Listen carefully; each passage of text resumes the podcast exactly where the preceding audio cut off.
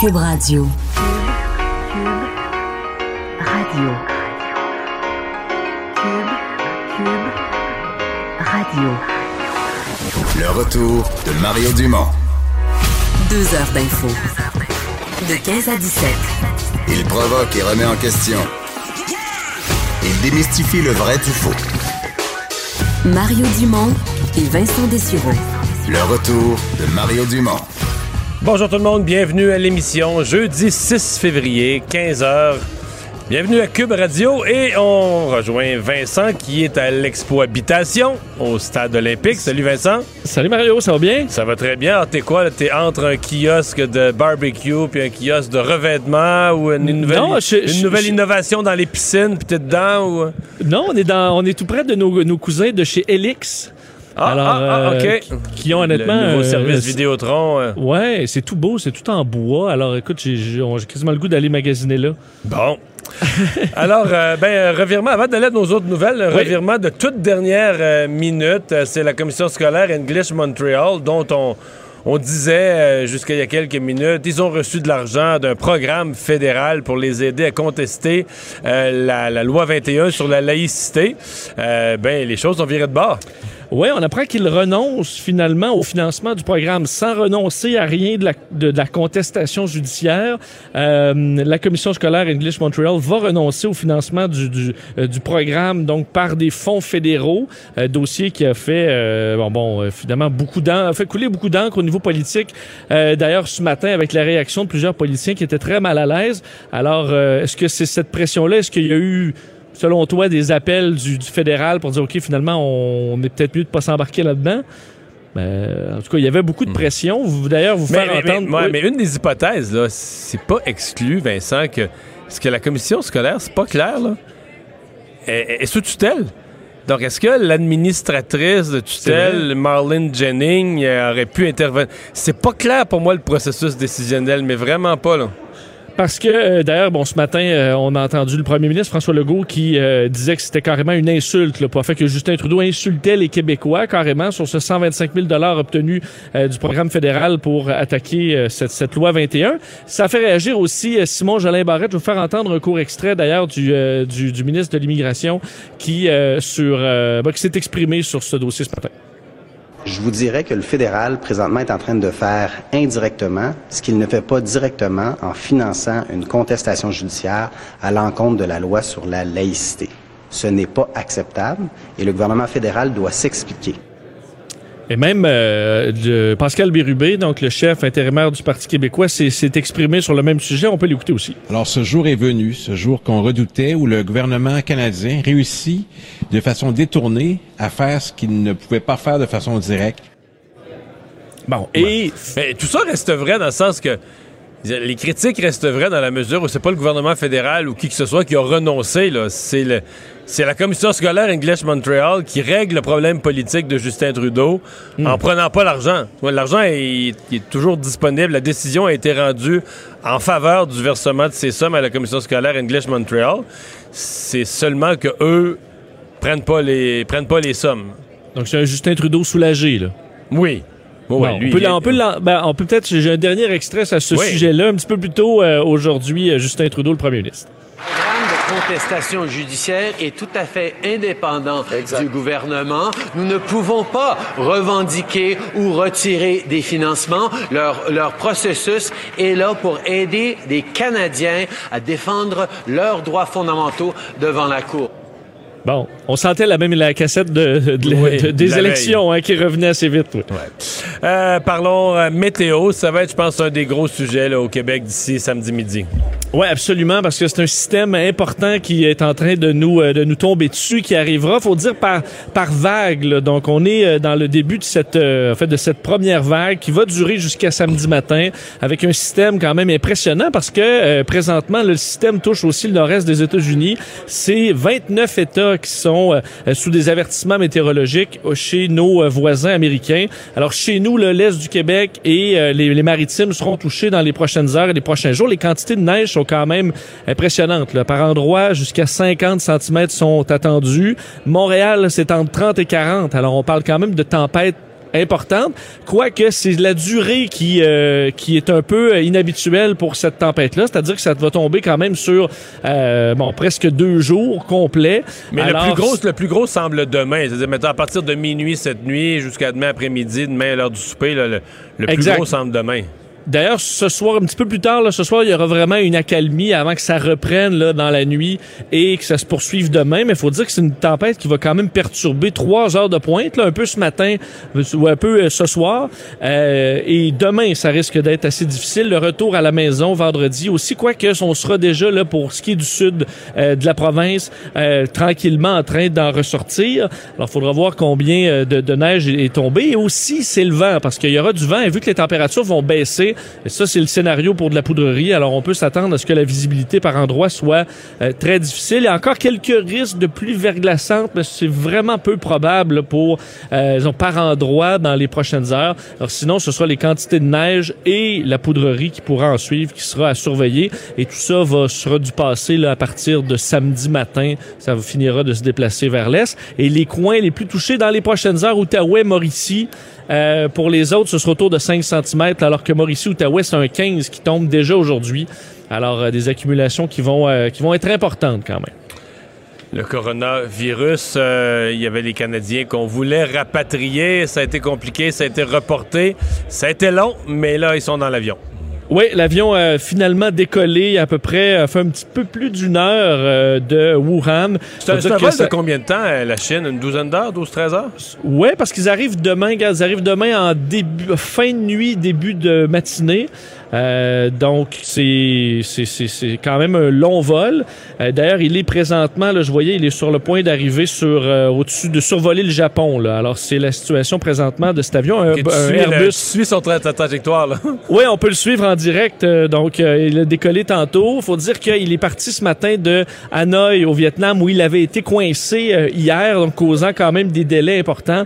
Alors, il a décollé ce matin, atterri vers 9h30 à notre heure à Wuhan. Et là, commençait cette opération pour pouvoir aller, euh, bon, faire embarquer ces ressortissants canadiens qui demandent à être euh, à retourner au Canada euh, parce qu'il y a quand même des vérifications qui se font sur chacun d'entre eux. Alors, il y a des équipes médicales qui, euh, bon, vérifiaient leur état de santé. On les embarquait. Alors, évidemment, l'embarquement, ça a pu être assez long.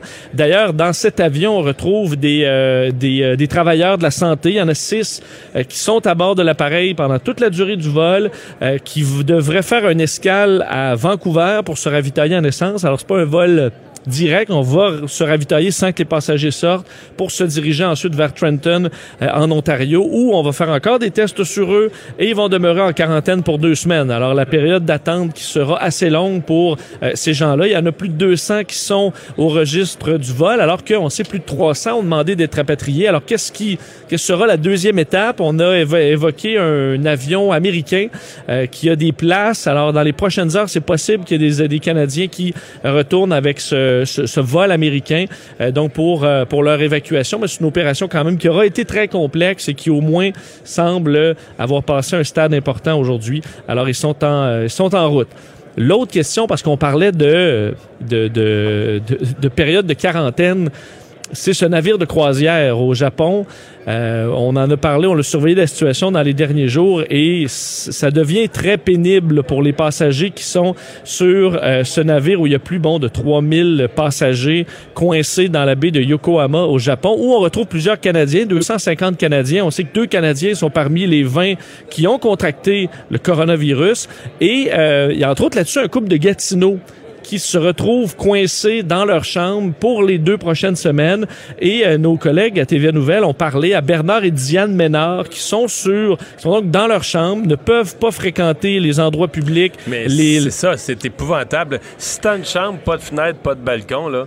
Ah, c'est l'enfer. Imagine- ben, en fait, t'as rien à foutre. euh, Et c'est toi qui m'as fait réaliser ça, que j'écoutais ton émission euh, à LCN tantôt. Quand t'as dit ça, imaginez-vous une, une chambre, parce qu'on s'imagine la plupart des chambres avec un beau balcon qui donne la vue sur la mer. Ben, mais non, la moitié, norme- la moitié Ben, des chambres sont côté intérieur, ont pas de balcon, là.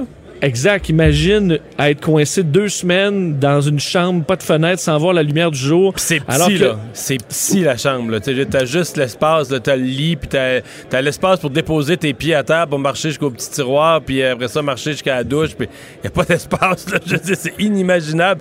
Puis je c'est- mettons des livres de lecture. Peut-être qu'il y a des gens qui sont prévoyants, qui s'amènent des livres. euh, Mais tu sais, mettons que tu as amené euh, une quantité normale de livres, là, une journée rien foutre, une journée que tu n'as aucune activité, aucune sortie, que tu vas même pas à, à la salle à manger, et- tu lis un livre par jour. Oui, T'as plus et rien. on s'entend que les passagers vont pas se passer des livres parce que c'est la dernière chose à faire. Euh, là, il te alors, reste à il- te regarder pousser les ongles. là. Oui, surtout que euh, on ne peut en fait pour la nourriture, on a vu quelques photos là, c'est vraiment des membres du personnel avec leur masque, leur équipement de les gants qui Ouais, vont c'est leur un, c'est un le- astronaute qui t'amène ton, ton repas comme un prisonnier, qui te le pousse, qui te le pousse dans la chambre qui referme la porte. là.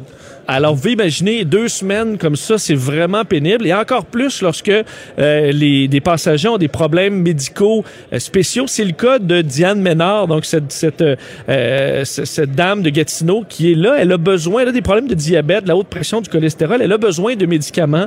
Et son mari qui fait des demandes là, pour avoir les médicaments rapidement et se fait répondre euh, des réponses assez floues. On peut l'écouter, écouter Bernard Ménard. Diane? A un problème de diabète, de cholestérol, de haute pression et tout ça, et ces pilules vont se terminer demain. On est confiné ici pour le prochain 13 jours. Ça fait deux jours et demi qu'on essaie d'avoir ces prescriptions qu'on a offertes au bureau médical du bateau, puis on n'a pas de réponse. J'ai parlé à quelqu'un aujourd'hui, finalement, dans le département médical, on nous a dit, écoute, là, t'es pas le seul, puis on essaye de plaire tout le monde. Croise tes doigts que demain, on aura les pilules de ta femme. Alors, on vit vraiment, là, euh, ceux qui vivent. Ah, t'imagines? Ouais. Euh, Puis il y, y en a un autre bateau, je voyais, qui lui était au- à Hong Kong, qui est accosté à Hong Kong, euh, qui est, euh, il s'appelle le World Dream, euh, sur lequel on semble avoir moins de moins d'informations. Euh, on n'a pas vraiment. Je pense qu'il n'y a pas personne. Il y a des gens qui sont testés. Je pense pas encore qu'il y a personne qui a testé positif. là, C'est moins grave. Exact, mais il semblait avoir eu une inquiétude. Alors, on fait des, on est en test le préliminaire. Alors, pour l'instant, on peut pas euh, penser que c'est un scénario similaire, mais il y, a, il y a des tests qui se font sur ce sur ce navire-là. Alors, ça complique. On s'entend pour les, les compagnies de pour les croisiéristes euh, qui excluent là, maintenant euh, donc n'importe qui qui passe par la Chine. Euh, une situation qui est quand même complexe. là. Mais c'est parce que les autres croisiéri- croisiéristes là, doivent regarder ça en se disant on veut pas vivre ça. Là. Parce que eux, eux, ça doit être pour les, propriétaires du bateau, hein, ça doit pas être payant. Il faut qu'ils fournissent. Ils ont dit qu'ils allaient tout fournir aux gens, là, les repas, sans, payer. Euh, eux, là, t'as un bateau qui est arrêté là, qui fait plus ses croisières, qui amène plus de revenus. Faut que tu payes les employés, faut que tu payes les repas gratuitement, faut que tu donnes tout à tout le monde pendant deux semaines. Et que les autres croisiéristes doivent regarder ça et dire il faut pas faut qu'on prenne toutes les mesures pour que ça nous arrive pas. Oui, puis t'imagines le nettoyage. Une fois qu'on est sorti après deux semaines, là, parce que quand t'es le prochain croisiériste qui, embarque là-dessus là, euh, pour partir en vacances, c'est en tant que la compagnie, faut euh, vont passer ce bateau-là euh, à l'eau de Javel à grandeur.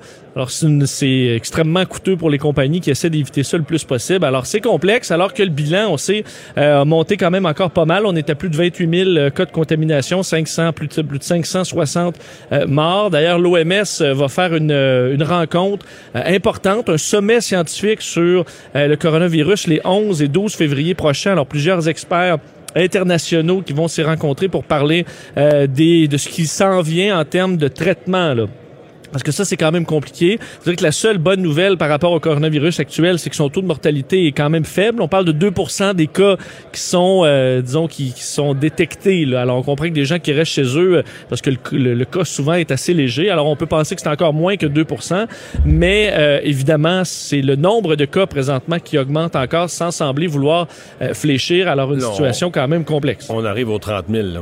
Euh, on va parler, Vincent, d'une autre nouvelle liée au coronavirus. C'est ce docteur, le Oui. docteur Li Wenliang, euh, qui était... En fait, c'est le premier qui a voulu avertir les autorités puis qui a écrit sur les réseaux sociaux euh, J'ai la crainte qu'il y ait un virus. Je vois dans un marché de fruits de mer, les gens qui sont passés par là, j'en ai reçu plusieurs qui étaient atteints d'un- d'un virus, sont très malades. Et Initialement, la police chinoise l'avait interpellé en disant Écoute, tu n'as pas d'autorisation, tu n'as pas le droit d'inquiéter tout le monde de même. Le gouvernement t'a pas donné le feu vert pour lancer la place publique des messages inquiétants, etc., etc. Alors, c'est un médecin de 34 ans, puis il est décédé. On en discute avec Benoît Barbeau, virologiste, professeur de sciences biologistes euh, à l'UCAM. Euh, bonjour, euh, M. Barbeau. Bonjour. Euh, oui, c'est un rappel que les gens qui travaillent dans le domaine de la santé, euh, dans ce cas-là, ce médecin-là a accueilli des gens au moment où il ne pouvait pas se douter que- qu'un corona- un coronavirus existait. Euh, on est toujours à risque, hein? Oh, certainement. Euh, moi, moi, évidemment, c'est pas ma situation parce que je suis professeur, mais les gens qui sont les intervenants de la, santé, évidemment, sont toujours en contact avec des, des individus qui arrivent avec des symptômes. Et parfois, justement, on ne connaît pas vraiment quel est l'agent infectieux qui est sous-jacent. Alors, c'est certain que c'est les premiers en contact. Et euh, mais comme tout intervenant, je crois qu'ils savent euh, d'avance qu'ils doivent justement prendre les mesures nécessaires euh, dans une situation que c'est une, personne qui semble être infectée pour éviter justement de propager un, virus. Mais quoi faire un nouveau virus dans ce cas Je comprends. Mais quoi faire justement avec un nouveau virus? Quand on ignore que quelque chose comme ça circule? Ou bien on prend des mesures, ou, bien on prend des mesures extrêmes à l'année longue, 365 jours par année, mais c'est pas, pas évident comme intervenant, je crois, en santé, euh, je crois que tout simplement se laver les mains, c'est nécessaire. Donc, c'est même pas une, une question euh, qui se pose. Euh, c'est le premier geste qui doit être posé. Et tout intervenant dans le domaine de la santé le font évidemment aussi fréquemment qu'ils le peuvent. et ça, en soi, c'est quand même un, un, geste qui est important. Et de toute façon, c'est ce qu'on demande à, la, à toutes les, les, personnes en ce moment qui soient qui sont à risque d'être infectées. Euh, donc, de, le plus rapidement, le plus fréquemment possible, de se laver les mains. Et c'est euh, euh, probablement une des façons principales que le virus peut se transmettre. Alors, en tant qu'intervenant, mais moi, comme je vous dis, je suis pas intervenant dans la santé, je crois que c'est une des mesures qu'ils doivent prendre, que ça soit une personne euh, qui est infecté, qu'on croit bien, euh, avec qui on a des symptômes euh, qui semblent être associés à un virus quelconque, ou encore justement qui présente des symptômes et qu'on ne connaît aucunement l'agent qui est infectieux. Donc, pour moi, c'est requis par les intervenants d'agir de, la sorte. Le, le, récit de ce qui s'est passé avant son décès, le récit de ce qui s'est passé avec ce médecin-là, raconte quand même une autre histoire à propos de la Chine, parce qu'on avait dit, même l'Organisation mondiale de la santé, tout le monde avait félicité la Chine pour sa transparence cette fois-ci, comparé à, l'épisode du SRAS, etc. On a dit la Chine s'est mieux comportée, a communiqué avec les autres pays. Mais quand même, euh, on a vu que euh, ils ont commencé à bien agir à partir d'un certain point, mais qu'au tout début, ils ont quand même eu le réflexe de tout enterrer. Quand ce médecin-là dit, moi, j'ai, sept cas qui viennent de gens qui ont été en contact au même marché, qui ont été en contact avec un même lieu, qui semblent avoir un même virus grave, le premier réflexe, c'était de le faire taire. Oui, non, moi je connais pas évidemment tous les détails de, cette histoire-là, mais euh, c'est clair que je veux dire, euh, avec euh, les évidences que, le, médecin était en train de présenter, je crois qu'en effet les autorités en Chine auraient dû immédiatement commencer à avoir une certaine suspicion sur sur les cas. mais encore là, vous savez, on n'est pas vraiment au courant de tout, tout le dossier. Euh, mais il semble en effet avoir une, qu'il y a eu une certaine euh, négligence de, la part euh, de la Chine pour au moins emboîter le pas le plus rapidement possible devant la situation qui semblait se présenter. Mais il faut quand même leur donner, je pense, crédit au fait que malgré ce, cas-là, ils ont répondu assez rapidement, puis ils ont, ils ont quand même donné les, les, informations et les nombres assez rapidement pour que la, la la communauté internationale soit interpellée et comprenne qu'on est devant une situation qui devient de plus en plus complexe. Ouais. Euh, vous, comme virologiste, qu'est-ce qui vous... Euh, quand vous regardez, par exemple, l'évolution entre le début janvier euh, et maintenant, du nombre de cas, du nombre de décès, la rapidité avec laquelle ça augmente, qu'est-ce qui est Qu'est-ce qui vous frappe en même temps? C'est surtout confiné en Chine. Dans d'autres pays, c'est quand même des petits nombres. Je pense que ceux qui en ont le plus, peut-être euh, la Thaïlande, etc., une, vingtaine. C'est quand même des petits nombres en dehors de la Chine. Qu'est-ce que ça vous dit, tout ça? Bien, euh, d'une certaine façon, on est quand même au tout début de, l'épidémie. On espère du, moins qu'elle ne progressera pas euh, de façon très agressive. Euh, et, je crois que c'est plus des épidémiologistes qui vont être aptes justement à, à voir un peu comment le, le, tout va se propager, comment le virus va se propager, devrais-je dire. Mais en ce moment, en effet, on a une propagation du virus qui, qui, qui, nous frappe. Donc, elle semble aller très rapidement. Et mais une des, comme vous avez mentionné, je crois que ce qui est important d'indiquer, c'est que en ce moment, il est sur, elle est surtout euh, confinée à cet épicentre, plus particulièrement donc en, Chine, mais plus particulièrement à l'épicentre. Euh, on peut espérer en effet que et, et l'autre chose avant tout, on doit quand même aussi se rappeler qu'on a euh, que la communauté scientifique, le milieu, les milieux hospitaliers ont quand même euh, acquis certaines connaissances et ont, amélioré les conditions face justement à l'émergence de nouveaux virus. On a juste à se rappeler du virus SRAS. Crois qu'on a appris beaucoup justement de ce qui est arrivé en 2003 et puis on est mieux préparé pour des justement de euh, donc d'y aller avec des mesures urgentes euh, et justement essayer de confiner le virus et empêcher justement qu'il se propage en dehors justement de l'endroit où que le virus a commencé à se propager. Alors oui, ça inquiète évidemment de voir à quel point le virus se propage. Il est quand même assez contagieux. Il y en a des virus qui sont beaucoup plus contagieux que celui-là, mais en ce moment comme vous l'avez indiqué, euh, le virus ne semble pas être aussi mortel que euh, d'autres virus, comme par exemple le virus du SRAS ou encore même le virus du MERS. Donc, il y a ce point-là qui est, qui est, quand même important. Mais encore là, on est au tout début et on doit attendre vraiment d'avoir mmh. plus d'informations, plus de données pour euh, arriver avec une conclusion plus ferme, à savoir à quelle fréquence ou comment ce virus-là se propage et aussi à quel point il est mortel. Professeur Barbeau, merci de nous avoir parlé. Ça m'a fait Au revoir, plaisir. professeur de sciences biologiques et virologiste à l'UCAM. Peut-être dire que même l'OMS a, a, salué le travail de ce, de, de ce docteur, disant qu'ils étaient profondément attristés par euh, le décès du docteur Li Wenliang et qu'on devait tous euh, souligner et célébrer le travail qu'il a fait sur le coronavirus. Alors, Mais euh, Vincent, moi, j'ai, au-delà du fait qu'il soit un médecin, là, j'ai quand même été interpellé par le fait que c'est un homme un de jeune 30 homme. C'est ça, c'est un homme de 34 ans. Pour lequel, en tout cas, je le connaissais pas personnellement, mais tous les rapports euh, journalistiques qu'on voit euh, réfèrent à pas à une maladie, une faiblesse de santé, des problèmes d'asthme ou du système respiratoire ou de faiblesse de ce côté-là. On semble parler d'un homme normalement en santé de 34 ans, puis il en est mort. Donc, c'est, pour moi, il y, a ça aussi dans le décor. Il y a cette nouvelle-là que tu dis, OK, ça, répond à une des questions qu'on se pose. Est-ce qu'il y a juste des gens euh, très affaiblis qui décèdent? Clairement, la réponse semble non. Euh, le budget euh, 2020 euh, du gouvernement du Québec, ça va être assez tôt, hein? Oui, euh, on a appris donc que ce serait euh, le 10 mars prochain. Alors, ça arrive effectivement très vite. Euh, cette annonce donc du, prochain budget, ministre des Finances du Québec, Éric Girard, d'ailleurs, parce qu'on fait le lien avec le avec le sujet dont on vient de parler, le coronavirus, on parle déjà de ses impacts économiques. Euh, et d'ailleurs, aujourd'hui, Pierre, pas Pierre Fitzgibbon, Éric Girard a fait, a fait le lien, disant que on annonçait une année extrêmement positive, avec entre autres la, la, conclusion de l'accord commercial avec, entre la Chine et les États-Unis, donc la fin d'un conflit qui inquiétait beaucoup les marchés. Euh, mais là, arrivent de nouvelles incertitudes euh, qui sont reliées à ce coronavirus en Chine. Il a rappelé que c'était maintenant plus de 20 de l'économie mondiale, euh, la Chine, ce qui est beaucoup plus qu'en 2003 avec le SRAS. Alors l'impact peut être beaucoup plus grand. Euh, lors de la présentation de la mise à jour économique, on avait un peu évalué à la hausse le surplus là, du Québec à 1,7 milliard euh, pour l'année 2019-2020, alors qu'on prévoyait 1,4. Finalement, ça devrait être 1,5. Alors, euh, on a révisé un peu tout ça avec un budget de 117 euh, milliards. on, et l'autre dossier par rapport au budget à surveiller, c'est qui devrait permettre au Québec de lutter contre les changements climatiques. C'est supposé être un budget vert, M. Legault a dit ça ce matin. Exact. Ça permettrait de vous dire utiliser ces mots là de jeter les bases pour que le Québec rencontre ses objectifs très ambitieux que nous nous sommes donnés.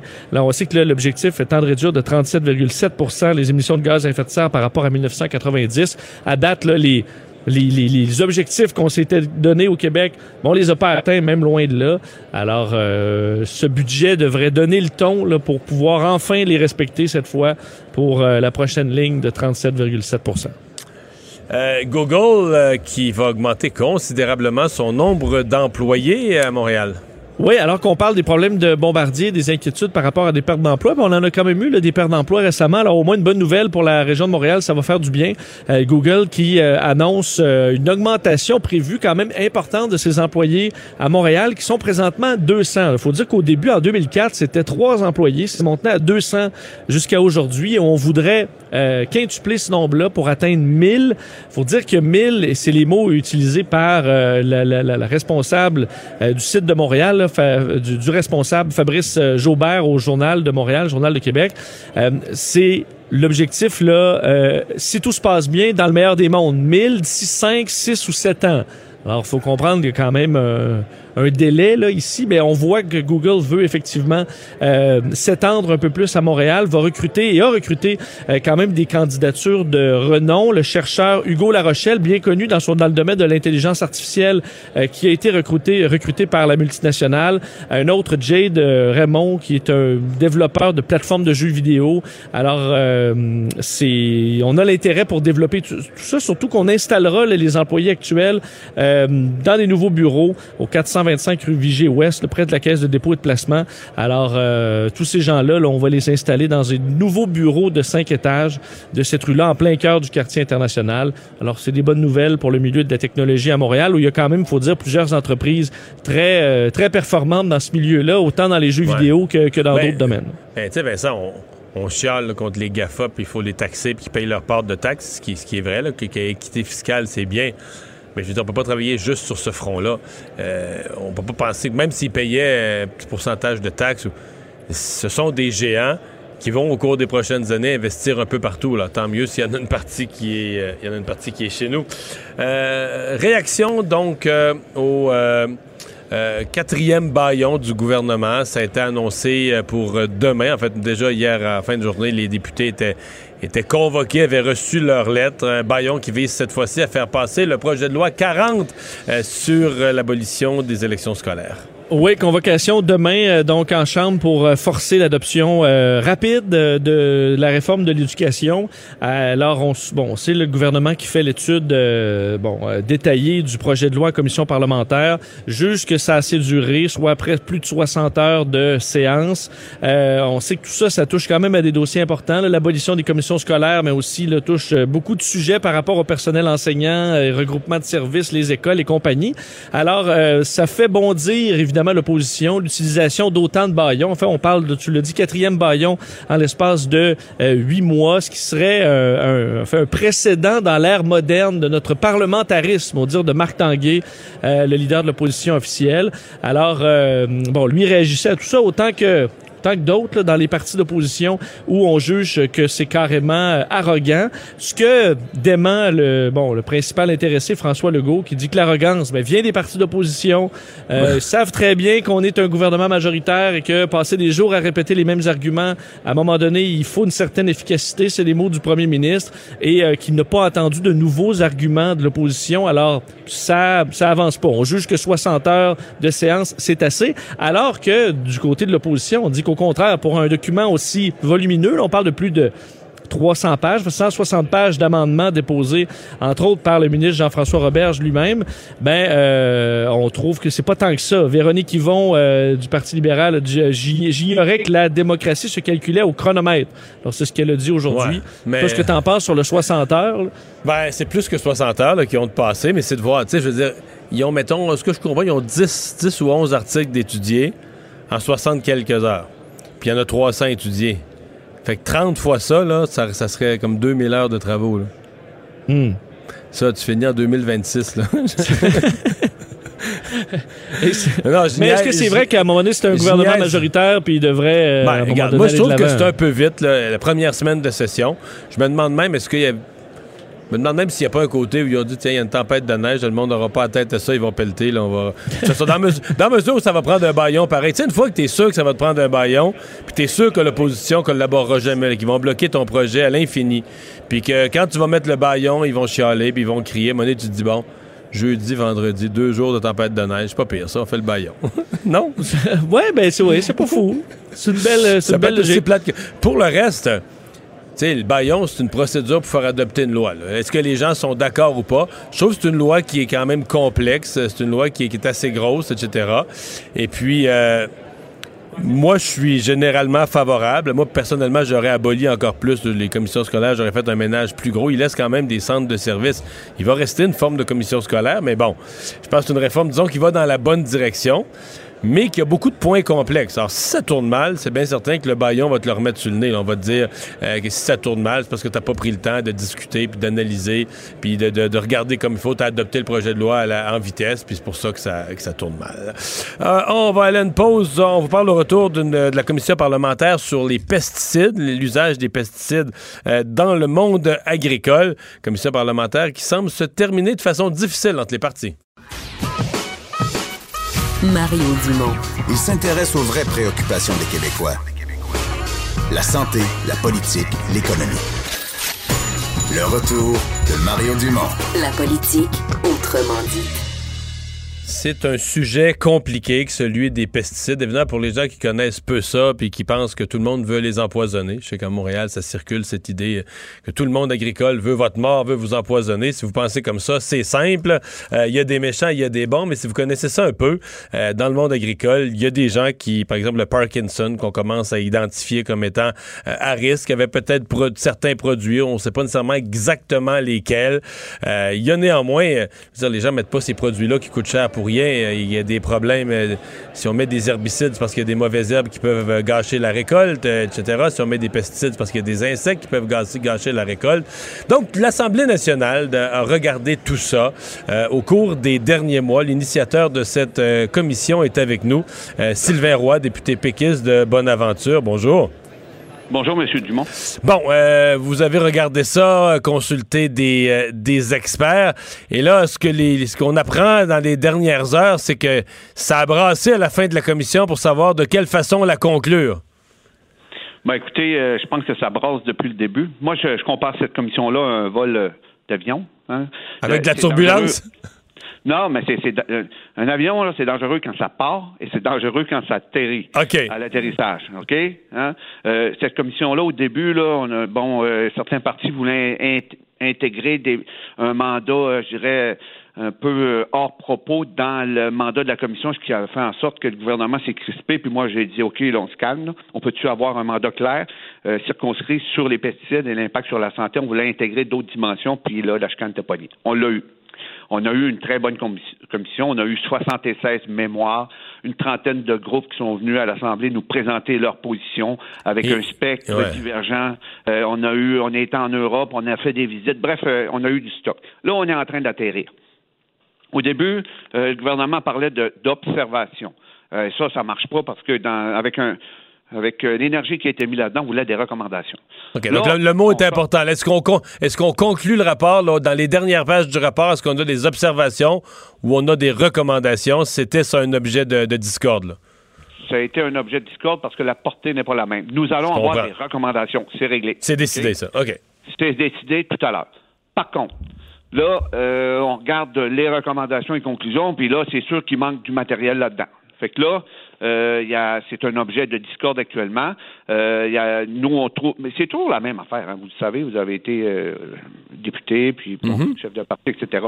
Le gouvernement va essayer de pêcher par réticence et les oppositions par excès. OK? On s'entend que c'est à peu près le modus operandi d'une affaire comme ça. Ceci étant dit, moi, j'essaie d'arriver à une posture d'équilibre, une posture réaliste, une affaire qui va, quelque chose qui va être concrétisable. Là, là, on n'est pas avec la fée des dents, Pocahontas puis Pinocchio. Là. On n'est pas dans le monde imaginaire. On travaille à faire des propositions, des recommandations au monde agricole. Et Dieu sait si ces gens-là ont de la pression. Tout à l'heure, à l'Assemblée nationale, on a eu euh, un, député libéral, c'est le mois du suicide, qui parlait du suicide de son père. Il y a eu deux interventions. Euh, de, Québec solidaire et du Parti québécois, à qui on a fait référence au suicide des agriculteurs qui se suicident deux fois plus que la population générale. Fait qu'à un moment donné, il faut protéger ces gens-là, les mettre dans le centre de l'affaire. On a fait un travail rigoureux, on a des, belles choses à mettre dans le rapport, mais là, il y a une discorde sur les éléments de contenu. On s'entend sur les recommandations maintenant. Euh, là, euh, c'est là. Puis là, il y a de l'information qui coule. Je viens juste de voir là, qu'un journaliste qui a eu l'information confidentielle du rapport qui nous a été donné tantôt, là, euh, et ça, je trouve ça déplorable parce que je n'ai pas voulu m'étaler, moi, en point de presse ce matin ou hier, sur l'ensemble de mes propositions ou des propositions du Parti québécois parce que je respecte les gens mmh. qui ont fait le travail rigoureux et par respect pour tous ceux qui travaillent dans ce dossier-là, ben, on, peut s'attendre que le, que le gouvernement dépose avec la commission. Et là, si on n'est pas content, ben là, on ira, on, on chialera. Ouais. Euh, Monsieur Roy, est-ce que tous les partis sont réalistes et conscients de ce qui se vit en? Parce qu'on peut bien, vous l'avez dit, on peut bien être dans un monde de, un, monde de, Walt Disney, puis un monde imaginaire, puis dire, ben, dans un monde idéal, il n'y aura aucun produit chimique dans rien. On vient de régler, le problème, mais on sait tous que pour les producteurs qui vont faire leurs semences dans trois mois, euh, c'est pas de même ça marche. Puis on n'a pas les technologies alternatives, puis les, les, les, façons de faire alternatives. Si on fait ça, les quantités de récoltes vont diminuer à des pourcentages énormes, les gens feront plus d'argent. Euh, c'est des conséquences euh, importantes. Est-ce est que tous les partis sont réalistes, conscients de la de la réalité, ou il y a des partis qui veulent euh, marquer des points en ville sur le dos du monde agricole? Bon, écoutez, c'est évident qu'il y a de, des informations dans ce dossier-là, là, puis il y a des gens qui. Euh, tout est dans le rapport. Hein. Si tu rajoutes des éléments, des éléments, puis tu rentres dans de la micro-analyse de, de phyto, euh, euh, bon, protection, puis tu veux t'imposer dans toutes sortes d'affaires là, dans le rapport, ben, ça marche pas. Là. Il y a des gens qui sont spécialisés là-dedans. Donc, pour répondre à votre question, j'ai l'impression qu'on essaie de faire du capital politique sur le, sur le dépôt du rapport de la commission, puis ça nuit, euh, ça va nuire euh, aux agriculteurs, puis ça va nuire à, à, à la perception du monde de l'agriculture. Parce que là, si on, on, on dit au ministère de l'Environnement, mettez-vous à surveiller encore plus, hey, là, ça va être l'enfer déjà. Non, il faut, il faut, ces gens-là ont besoin d'accompagnement. Hein, de la formation. Il faut que le gouvernement accompagne aussi euh, la, la, la, recherche et le développement de nouvelles technologies pour avoir une agriculture plus ciblée si on a des interventions, utiliser des drones. Euh, on a des, en Europe, quand on y a été, là, d'autres, ils font un suivi systématique de, de, de des équipements d'arrosage parce qu'ils nous disaient que ça peut être des bombes chimiques. Donc, un équipement qui est mal calibré peut euh, garrocher des, des pesticides. Et... Mais, mais je veux revenir à un enjeu fondamental. C'est une responsabilité collective, tout ça. Quand tu vas à l'épicerie et tu vois des légumes, le, le consommateur, là, lui, là, il veut des légumes parfaits, euh, des belles pommes, pommes rondes, rouges. Pas de, ta pas de taches dessus, là. Pas de taches, pas cher, puis pas de pesticides. Ben ça, c'est un monde imaginaire. OK? Parce qu'en Hollande, il y a un prof, qui, euh, chercheur qui est venu nous expliquer ça, euh, il y a eu ce qu'on appelle le syndrome hollandais c'est qu'à un moment donné, on s'est aperçu qu'il y avait des pesticides dans le, dans le lait des mères. Et là, il y a eu une, une, une, prise de conscience collective incroyable. Et les gens ont fait sorti dans la rue, fait pression pour éliminer des pesticides. Et maintenant, en Hollande, là, si tu vois une pomme parfaite, les gens se méfient, ils n'achètent pas ça, ils vont acheter la pomme poquée à quelque part. Une pomme, une pomme c'est supposé avoir quelques taches. Ça prouve qu'il n'y a pas eu de pesticides. Une pomme normale, une carotte normale, ce que vous, un légume normal, c'est pas parfait. Mais s'il est parfait, pose-toi des questions. Donc, cette, euh, cette pédagogie-là doit exister aussi au niveau de la population. C'est pas juste la faute des agriculteurs. Ils ont une pression énorme pour produire euh, des, fruits et légumes parfaits, sans taches, etc., qui viennent des consommateurs. Fait que il y a un partage de responsabilité. Le gouvernement aussi doit assurer euh, un, un, encadrement phytosanitaire. Et moi, je vais ouvrir une porte là, ou un enjeu extrêmement important, c'est celui de, l'homologation. Ça veut dire quoi? Ça veut dire qui autorise l'utilisation de pesticides ou pas? Ben, c'est le gouvernement fédéral avec l'ARLA, l'Agence réglementaire antiparasitaire.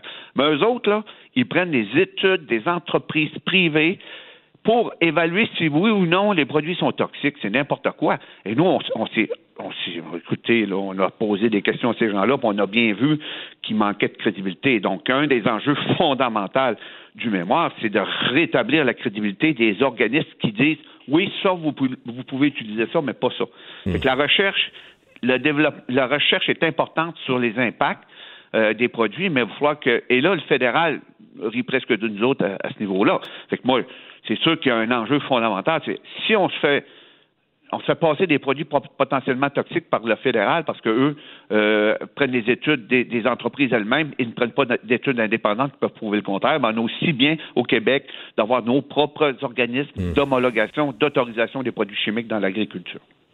Bon, vous avez travaillé ça de long en large, mais on va surveiller ça. Donc, dans le fond, c'est à court terme qu'on va avoir ces, euh, ces recommandations. J'ai l'impression d'ici quelques jours, quelques semaines? Bon, là, écoutez, on sort de réunion, puis euh, ce qui s'est passé, c'est qu'on a euh, deux partis de l'opposition, pour ne pas les nommer, euh, le Parti libéral et euh, Québec solidaire, qui ont décidé de déposer leurs propres euh, recommandations ce matin en, en, point de presse. Moi, je vais pas embarquer là-dedans parce que je veux respecter le processus et surtout, je vous le dis là, les 76 groupes qui ont déposé les mémoires, et tous les agriculteurs regardent ça, là, puis ils savent pas trop ce qui va se passer. Là. On a une crainte aussi. Là. Donc, euh, moi, je, Je, je vais faire des recommandations sur le document que j'ai en avant de moi. Euh, pour le bonifier et je ne coulerai pas l'information comme il se passe actuellement. Euh, je vais respecter ceux avec qui je travaille, puis euh, on verra par la suite. J'ose espérer que d'ici deux semaines, tout ça c'est réglé parce que par la suite, il faut, il faut, les appliquer, les recommandations, c'est ça. Ben, merci beaucoup d'avoir été là. Sylvain Roy, porte-parole du Parti québécois en matière d'agriculture. On va à la pause culture et sport au retour. Le retour de Mario Dumont. Pour nous rejoindre en studio. Studio à commercial cube.radio. Appelez ou textez. 187 cube radio. 1877 827 2346. C'est l'heure de parler culture. Bonjour Anaïs. Allô, allô. Là, est-ce que tu es en train de faire des emojis? Hein? Non, je viens de répondre à Vincent parce que là, Vincent, tu. Mais vous si tu- parlez en émoticône? Ah, ben là, c'est plus court. Un pouce. Voilà, c'est un pouce. Non, parce que Vincent est au stade olympique. Mais oui, allô, Expo Vincent? Habitation. C'est pour ça que tu le vois pas en studio. Comment ça va, Vincent? Oh, on Oh, a- je pense qu'on a perdu le son de Vincent. Bon, on va régler ça. Nous, dans ce temps-là, on va savoir pourquoi Ah oui. Jay-Z et Beyoncé sont restés assis au Super Ben Bowl. oui, là, on s'est posé la question, Mario, on en a jasé en début de semaine, à savoir est-ce que c'était euh, une protestation, pourquoi exactement il ne voulait pas se lever. Et finalement, Jay-Z est sorti, a brisé le silence et a expliqué que c'est en raison de son rôle dans l'organisation de l'événement. Donc, il a dit on était Allô? tellement Ah, occupés. je suis de retour. Hey! Hey, je suis de retour. One, Oui. two, one, two, testing. Salut Vincent. Oui, continue. Oui. Ah oui, donc on expliquait. Oui, merci à mon, coll- mon collègue Max Lalonde qui m'a aidé euh, avec mes petits problèmes euh, techniques. Je suis là. Ah, en fait, Vincent, on expliquait un peu, tu sais, en début de semaine, on se posait la question pourquoi Jay-Z et Beyoncé, Beyoncé, Beyoncé étaient euh, demeurés assis euh, au euh, Super Bowl, en fait, lors euh, de l'ouverture, euh, quand Demi Lovato chantait. Eh bien, c'est Ouais. ça. Donc, il a dit, en fait, tout simplement que c'est en raison de son rôle dans l'organisation de l'événement. Donc, il dit, on était tellement occupés, Beyoncé et moi, que on est arrivé là, on se demandait si les micros euh, étaient bien ouverts, le son, euh, la scène. Donc, il dit, on s'est jamais rendu compte que les gens autour de nous étaient debout et qu'on devait se lever. Point final. J'aimerais bien ça vous arriver avec un punch, mais c'est la raison euh, qui a donné. Ouais, ouais, il était trop occupé par le spectacle en soi et la performance de l'artiste. Donc jamais ils se sont rendus compte euh, qu'ils étaient assis et que des milliers, des milliers de personnes autour d'eux étaient Penses-tu qu'ils ont déjà dormi dans un avion euh, dans le hangar pendant la nuit? Est-ce qu'ils avaient oublié de débarquer? Quand les 336 autres passagers sont descendus de l'avion, eux, ils se sont rendus compte de rien. mais- Ouais, en disant Mais on était trop aussi- dedans, là. On s'est jamais rendu compte. On...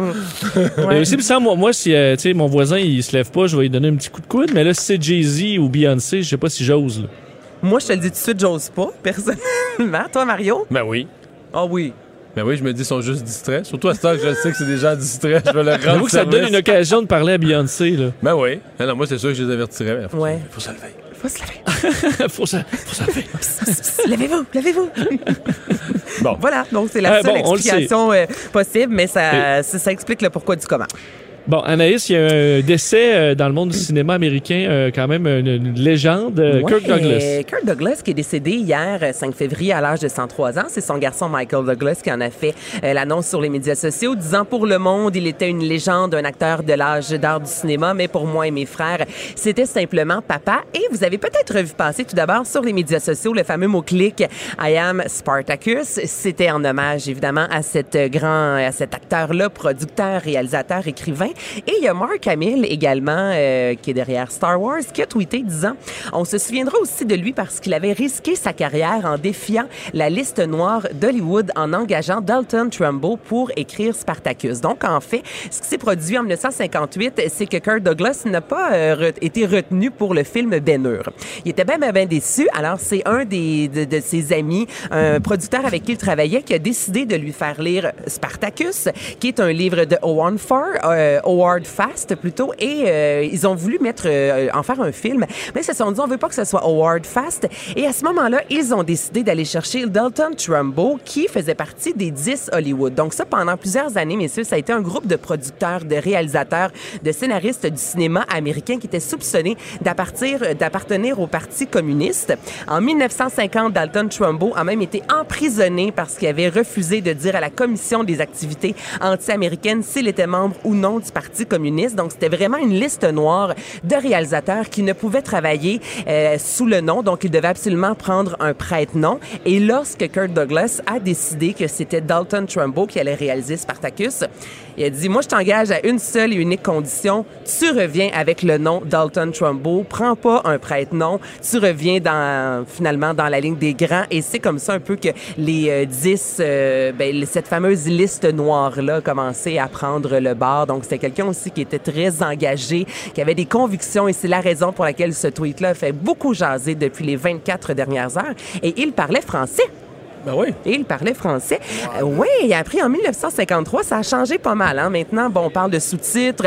Euh, Il y a des gens qui vont faire la voix en français, en anglais. Mais à l'époque, pour un film français, il a appris le français, un acte d'amour. Et je vais vous faire entendre son accent légendaire. Ça, c'est à l'émission Apostrophe. Euh, retourner à Paris, le, la scène de crime, parce que c'était ici que j'ai fait la connaissance de ma femme il y a des années. Anne.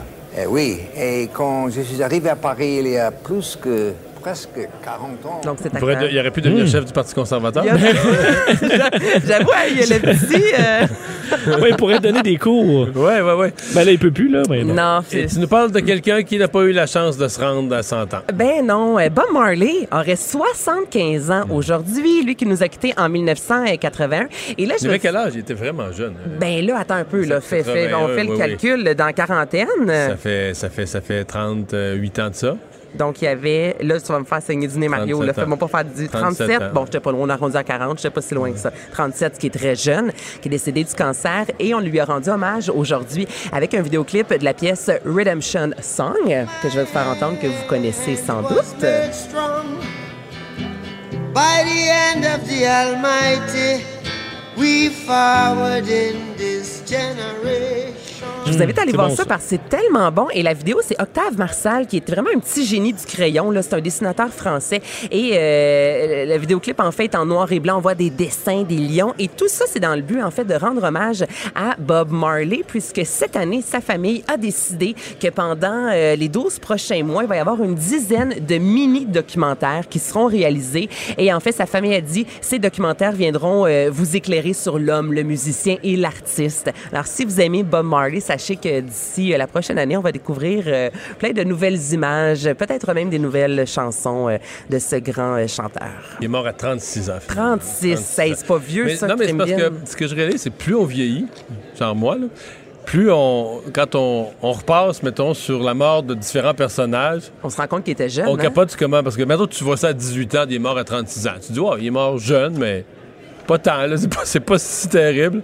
Mais Mais, là, plus les années compte- passent, plus tu te dis, il est mort vraiment, vraiment jeune. Et puis avoir une carrière, être reconnu comme ça, qu'on en parle encore, Ah ouais. qu'on célèbre son 60e anniversaire, je veux dire, c'est extraordinaire. Il y a un retour de Friends. On le sait pas, Mario, mais là, tout le monde capote sur le web. Matthew Perry a tweeté, imaginez-vous, grande nouvelle à venir, trois petits points. Quelques mots comme ça et euh, le web s'est enflammé. Donc là, en l'espace de moins de 24 heures, il y a eu plus de 5000 commentaires. Les fans pensent que Friends va revenir. Je vous rappelle que quelques mois de ça, Jennifer Aniston, soit Rachel dans la série qui a quand même duré 10 saisons, avait publié une photo sur Instagram, première photo avec toute l'équipe de Friends. Deux mois après, euh, par la suite, elle euh, disait à un magazine américain quand même connu, People, elle disait que selon elle, elle et les acteurs en fait se réunir dans les prochaines années. Donc Ils vont là, faire un film. Sans doute un film. Je penserais pas une série. Ils ont dit vraiment, on veut pas faire une série. Si on revient, il faut vraiment que ce soit bon. C'est sûr que Friends ça a été tourné et c'est dans une autre époque. Il y avait pas les médias sociaux. C'est les amis qui se rencontraient dans un café pour jaser. Donc là, reste à voir comment on peut rendre ça d'actualité sans. On va faire un film aussi. euh, Parce que là, il faut que ce soit punché, là, Friends. euh, Des petites scénettes de 20 minutes, mais deux heures. Ben, ils l'ont fait avec Sex and the City en même temps, puis Ben, les films ont quand même connu. Ça peut être un un- film plate, juste avec le nom, on va faire de l'argent pareil. Ben oui, oui, ça, t'aurais Ben tout là, à fait c'est sûr que si on part fait de raison. même, Mario. En plus, ça coûte pas cher pour user d'effets spéciaux. voilà. Jean-Charles Lajoie. Dis, exprimez-vous. Exprimez votre talent. Ça passe le test. Magnifique. Jean-Charles Lajoie. Et bonjour Jean-Charles. Comment ça va? Ben là, ça va mal dans le vestiaire du Canadien. Des blessés, des malades, un virus qui circule. Euh, Qu'est-ce qui va arriver? Il reste plus de joueurs? Ouais. Ouais, là, euh, écoute, euh, je sais pas trop quoi te dire, euh, à part que je suis assez content. Ah, bon. Ben, je suis content. Shea Weber est exclu de l'alignement de l'équipe pour minimum une semaine.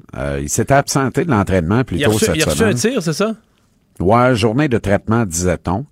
Et euh, ben tu sais, il jouait une super saison, honnêtement, mais depuis un mois, c'était plus difficile. Pas défensivement.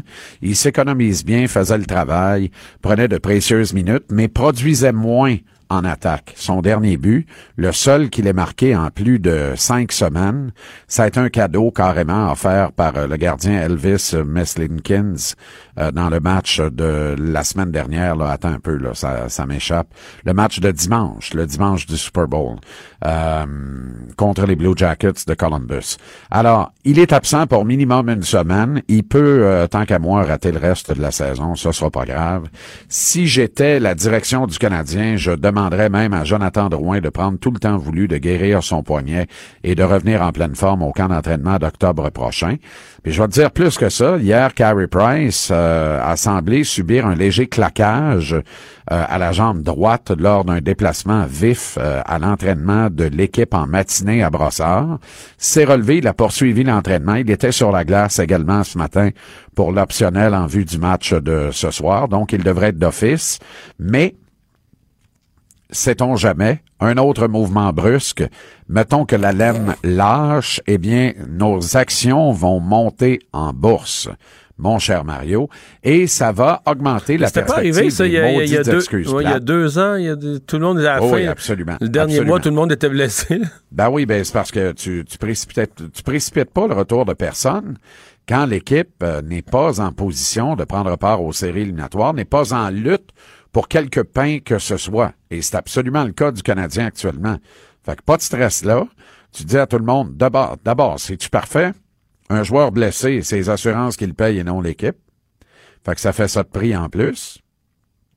Il sort euh, euh, temporairement de la liste euh, de, de paye aussi. Fait que c'est des déboursés de moins pour la direction de l'équipe. Dans le cas de Drouin, là, c'est pas banal. C'est un contrat quand même de quoi? 5 millions par année, 5,5 par année, Jonathan? Alors, puis il a pas joué depuis un sacré bout de temps. Il a pas joué depuis euh, avant la mi-novembre. Ah, novembre. Alors, euh, ouais, c'est pas 5 6 payes que c'est pas le, le, le Canadien qui lui verse, mais bien les assurances. En tout cas, il y a des technicalités là-dedans, là, mais euh, quand un joueur est blessé, ben, il est soumis au, aux polices d'assurance généralement, euh, demeure dans le budget de l'équipe, mais quand même, dans le débours, généralement, c'est moins que ce que ça devrait être si tout le monde est en pleine santé. Mais c'est pas grave, ça. Le plus important, c'est l'effet négatif que ça va provoquer au classement, parce que là, tout le monde veut bien y croire, mais Mario, à un moment donné, là, tout Mais, le monde, euh, je parle dans l'effectif des joueurs, mais à un moment donné, c'est décourageant, parce que tu te dis, OK, on n'arrête pas de perdre des, des moussaillons de l'aile verte, là. Ça va pas bien, là. Mais là, on ramène toutes sortes de monde, mais euh, pas que le Ouais, là, ben là, on a rappelé Jake Evans. Euh, trop peu, trop tard, tant qu'à moi, mais il n'est jamais trop tard pour bien faire. Moi, je pense que Evans connaît une excellente saison dans la Ligue américaine. Euh, il démontre de belles aptitudes. Il a progressé tout au long de la saison. Ça, c'est peut-être justement un, un succès de développement qu'on aura à répertorier dans les prochaines années s'il parvient à s'installer avec régularité dans la Ligue nationale et je pense qu'il peut le faire ici ou ailleurs. On a tendance à maudire au vidange trop de bonheur en disant ben, Jake Evans, ça décolle pas, il se passe rien. Attendez un instant. Un gars qui arrivait euh, quand même des collèges américains, l'Université de Notre-Dame avec les Fighting Irish. Alors, complète une deuxième saison chez les professionnels. Des fois, ça peut prendre trois, quatre ans. Je regardais hier, là, le Rocket jouait contre les, euh, euh, Comets d'Utica, qui est le club école de la Ligue américaine des Canucks de Vancouver. Il y avait Sven Barchi et euh, en défense dans cette équipe hier. Il y avait beaucoup de talent sur la glace pour les Comètes d'Utica. Et c'est des joueurs, tu sais, O'Leary là, a été le troisième choix total de Nancan il y a quelques années à peine. T'es encore dans la Ligue américaine. Parfait son développement. Et il progresse. Et il va jouer dans la Ligue nationale. Il n'y a personne qui en doute. Alors, à un moment donné, il faut arrêter de paniquer avec ça. Il faut laisser le temps euh, au, temps de faire les choses. Dans le cas de Jack Evans, moi, je, je, je suis pas prêt à gager contre une carrière de ce gars-là. Je dis Jack, c'est bien Jake Evans. Je suis pas prêt à miser contre une carrière de ce gars-là au niveau de la Ligue nationale. Je suis content qu'il soit rappelé, mais en même temps, Il y a tellement de malades et de blessés ce soir, parce que là, Tatar risque de ne pas jouer le match malade. Euh, même chose pour Jordan Wheel. Et Claude Julien devrait être résolu d'utiliser 11 attaquants seulement et 7 défenseurs. Alors qu'à 15 minutes de char, t'as Yesperi Kotkaniemi et Charles Hudon qui ont ramassé trois points chacun hier, un but, deux passes pour Hudon et trois passes pour Yesperi Kotkaniemi. Alors, c'est évident, Mario, que il faut poser la question. Est-ce que Kotkaniemi est en pénitence parce qu'il a tenu des propos jugés euh, déplacés par la direction de l'équipe samedi passé après son premier match dans la Ligue américaine? Ben, moi, je pense que ces jours sont comptés tant que, tant que Julien est là, il jouera plus, là. Ben, l'impression que ça me donne, en tout cas, ça, c'est l'autre question. C'est, ça veut-tu dire que vous avez dit à Kotkaniemi, va-t'en au Carrefour Laval, achète-toi des brosses à dents, des bobettes, des bas, parce que tu ne reviendras pas à Montréal cette saison. Euh, fais-toi une idée, là. T'es un Rocket de Laval, puis t'as le mandat de les conduire en série et de faire le plus long chemin possible en série éliminatoire. C'est peut-être ça qu'on lui a dit. On ne l'a pas communiqué publiquement. Mais quand tu te rappelles pas, alors qu'il y a l'hécatombe, que l'infirmerie est pleine à Montréal, puis qu'il vient de ramasser trois passes dans le même match, ben le kid a tout lieu de se dire, bon, ben écoute, ça va être ça. Puis tant mieux, quand il va revenir en octobre, après que Joël Bouchard l'ait replacé droite un peu, Claude Julien risque fort de ne plus être là. Fait que ça pourrait le relancer de la bonne manière, enfin. Parce qu'on peut pas tirer un troisième choix total dans le fleuve comme ça, là. À tout vent. Maintenant, il faut arrêter, là. Là. Alors, mais je regardais Laval, là, ça se dessine bien. Ajoute Ryan Pellig, ajoute Nick Suzuki, ajoute, ben, Kel Fleury est là, Kotkaniemi est là, Charles Hudon est là, Laurent Dauphin, dont on a fait l'acquisition récemment, est là. Il y a du beau talent là. C'est intéressant, là. Donc, Laval pourrait, s'il confie le filet à Caden Primo, sans égard aux blessures, c'est-à-dire qu'il est en santé, il goal, parce que là, il a pas gardé les buts au New Jersey, alors que le Canadien l'a rappelé. Il est à Laval et on donne le départ hier à Michael McNevin. Euh, celle-là, je l'ai pas compris, honnêtement. Là. Il est grandement temps qu'on se débarrasse de Kate Kincaid, qu'on forme la paire en bas avec ou euh, Primo et Lindgren ou Primo et McNevin, mais d'abord Primo comme numéro un et qu'on lui donne un maximum de départ. On s'en va dans le droit en bas. Là. Il n'y a plus de place où aller pour le Rocket. Il doit gagner sa part de match, entrer en série, essayer de même, pourquoi pas, obtenir l'avantage de la glace au premier tour. Ça, c'est pas chose faite. Puis après ça, tout peut arriver. Là. Donc ce soir, euh, les Ducks d'Anaheim. Ouais, les Ducks d'Anaheim avec Nick Delaurier, le dernier des redresseurs de tort, qui est capable de tourner ses deux bords, compléter une passe, marquer un petit but une fois de temps en temps, et qui n'hésite pas à jeter les mitaines, et qui a dit qu'il était prêt à le faire contre le Canadien ce soir. Pas grand client possible dans le camp montréalais, à part Dale Weiss, pourquoi pas? Et ce serait drôle de voir Delaurier replacer le nez de Dale Weiss. D'abord, la cible est énorme, va être facile à atteindre. Mais d'autre part, on est pris avec Dale Weiss alors que Nicolas Delaurier était prêt à se tirer en bas d'un pont si Claude Julien le lui demandait la saison passée. Mais Julien n'en faisait guère, le boudait, le laissait plus souvent qu'autrement de côté, euh, n'avait rien à serrer de Nicolas Delaurier. Et pourtant, son entraîneur-chef à Anaheim, Dallas Aikens, a dit nous avons un regroupement de très jeunes joueurs. Il est le plus bel exemple à suivre. Je ne cesse de le citer en exemple en disant aux kids, si vous voulez être de vrais professionnels du calibre de la Ligue nationale, suivez Nick Delaurier. Regardez son attitude, son éthique de travail hors glace. Il est toujours le premier arrivé aux entraînements, le premier à revêtir son équipement, le premier à sauter sur la glace, le dernier à en sortir. Il savoure chaque instant, il saisit sa chance, il paye le prix pour l'équipe, il a le cœur sa main, c'est un bon petit gars, marche le corps droit, les oreilles molles. Dallas Aikens est même allé jusqu'à dire, Mario, attache-toi bien, là, j'ai deux filles. Et si elle se marie avec un Nicolas Deslauriers, je vais être le plus heureux des beaux papas, le plus heureux des papas. Imagine-toi, on avait ça dans notre cours, on l'a mis au vidange. Le retour de Mario Dumont, l'analyste politique le plus connu au Québec. Cube Radio. Autrement dit. Vincent, c'est une situation assez inusitée. Euh, merci, mais ce médecin euh, déclaré mort euh, dans à peu près tous les médias du monde, euh, aux États-Unis, au Canada, en Europe, euh, ce médecin chinois déclaré mort donc ce matin à notre heure. Il ne l'est plus.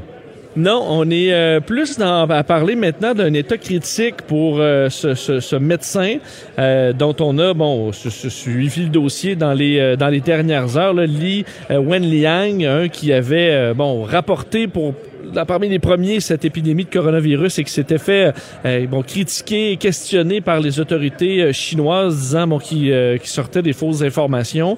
Euh, ben, on rapportait son, son décès. Puis d'ailleurs, moi-même ce matin en voyant ça, je dis bon, on va être prudent parce que euh, avoir les confirmations. Mais quand l'OMS elle-même, quand même le- en termes de, de, de, de santé au niveau mondial, on s'entend qu'on peut difficilement ne a pas les hommage. L'OMS, effectivement, lui a rendu hommage disant qu'il était décédé. Alors, bon, rendu là, ça semblait pas mal confirmé. Plusieurs médias, effectivement, qui le rapportaient partout à travers le monde. Mais là, on se ravise en quelque sorte. Il aurait subi euh, différents traitements dans les dernières heures, entre autres, euh, ce qu'on appelle le ECMO, l'oxygénation par membrane extracorporelle. Alors, une On technique... comprend qu'il il est pas mort, comme on dit, il est pas mort, mais il est pas fort. Il est dans un Euh, état critique, critique aux soins intensifs, mais il serait encore aux soins intensifs sous traitement extrême. C'est ça, parce qu'on parle de traitements qu'on donne seulement aux patients là, dont les cœurs et les poumons ne sont pas capables de, de, de travailler adéquatement. Alors, euh, du moins, un- on, on surveillera la, la- la situation, mais on parle plus d'un état critique maintenant que d'un décès. Bon. Quand même particulier. Voilà, là. oui, vraiment. Euh, parlons donc de la rémunération des médecins de famille. C'est un des gros dossiers que le gouvernement veut régler. Euh, Monsieur Legault n'était pas content aujourd'hui d'un titre du journal de, de Montréal qui disait que son plan ou un plan semblable avait échoué en Ontario. Effectivement, le bureau, parlement- le bureau parlementaire qui rapporte aujourd'hui que le, le- le modèle de paiement axé sur la prise de, en charge euh, des, des- des patients qui est proposé par le gouvernement Legault a mené le même système, ou un sy- système du moins similaire, à une hausse de coûts en Ontario, alors que l'accès à la première ligne n'a pas augmenté, ne s'est pas amélioré. C'est ce qu'on retrouve dans le rapport de la vérificatrice générale de, euh, de, de la province en 2016. Alors, des informations qui euh, ont mené euh, la, la ministre de la Santé à être euh, bon confrontée par les, euh, les journalistes ce matin et qui, d'un, s'est expliqué en disant que euh, il allait peut-être avoir un budget additionnel, là, en disant oui, est-ce qu'il va y avoir à mettre un budget additionnel? Je le sais pas. À ce moment-ci, je ne peux pas vous le dire. Alors que du côté de François Legault, ben, lui disait carrément, dit, ce qui est prévu, c'est que ça se fasse à coup nul. D'ailleurs, dans le budget, on va retrouver, euh, ben, enfin, on ne retrouvera pas de somme prévue pour ça. Euh, Mais- à- mais Ouais, mais, je je voyais au gouvernement, on, dit, c'est- c'est- on, on semble pas reconnaître que c'est le même modèle. On dit ça porte le même nom là, par capitation, c'est-à-dire par, par nombre de patients en charge. Mais M. Legault insistait pour dire c'est pas exactement de ce qu'on reproche à l'Ontario, c'est pas exactement ça qu'on va faire au Québec. Exact. Et d'ailleurs, la ministre de la Santé qui disait, euh, enfin, on a appris des erreurs des autres. là. Alors, on fera pas la- la- les erreurs de l'Ontario dans ce, ce système-là. Hmm. Mais chose certaine, euh, il y a avec la rémunération actuelle, il y a un problème. là. Si tu veux que les médecins prennent en charge plus de patients, puis que tu les payes juste à l'acte, je veux dire, euh, d'abord, euh, tu veux que tout le monde, si tu veux que tout le monde soit pris en charge, tu as des patients en- pris en charge qui vont être des gens en santé. Donc techniquement, ils rapportent rien, mais on ne le sait pas. là, une personne très en santé qui n'a pas vu le médecin pendant trois ans, va peut-être avoir le cancer la semaine prochaine. là, donc, tu veux qu'elle soit prise en charge, qu'elle ait un médecin de famille, mais tu veux pas que que- qu'elle soit un problème pour le médecin parce qu'il rapporte pas, parce qu'elle vient jamais chez le médecin. là. Il faut que tu donnes une valeur à ça, la prise en charge.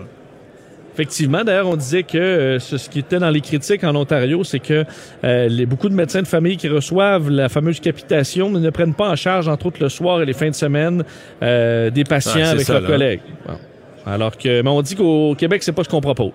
Bon, à suivre, mais c'est Bon. certain que ça va être. euh, euh, on a réglé avec les médecins spécialistes là, avant les fêtes, euh, mais là, on va vouloir régler maintenant avec les médecins de famille. Mais avec les médecins de famille, c'est pas tellement une histoire de récupération d'argent. Avec les médecins spécialistes, le gouvernement voulait récupérer de l'argent, ce qu'il a réussi à faire, en tout cas en partie. Mais avec les, les médecins de famille, c'est beaucoup plus une question de prise en charge, s'assurer que les patients peuvent voir euh, un médecin. Euh, on parle encore beaucoup de logements insalubres. Hein? Oui, à Montréal, et on, euh, de sorte qu'il y a des bon, euh, un plan d'action aujourd'hui annoncé par la ville de Montréal pour protéger les locataires. Donc, on va euh, faire une, enfin, on a une liste noire à Montréal des, euh, de- donc des logements insalubres, et on la rend maintenant publique. Alors, ça a été confirmé à l'hôtel de ville par le responsable d'habitation comité exécutif Robert Baudry aujourd'hui, qui veut offrir aux Montréalais des conditions de vie décentes euh, et que les inspecteurs euh, qui sont actifs sur leur terrain puissent répondre aux plaintes des locataires. Alors sur Internet, maintenant, sur le site de la ville, on peut retrouver les résultats de ces inspections en salubrité. Il y en a eu 15 000 dans les deux dernières années. La ville de Montréal s'est donné comme objectif d'en réaliser le double d'ici la fin du mandat actuel, donc 31 200. Euh, on parle, on en a vu quand même des cas assez, assez pathétiques. Euh, ce qui est triste, c'est qu'il y a des cas de locataires qui, euh, qui, détruisent des logements. On en a eu un célèbre récemment. Et à la fois, dans plusieurs cas, c'est des propriétaires aussi qui laissent leur, euh, leurs appartements en piteux état.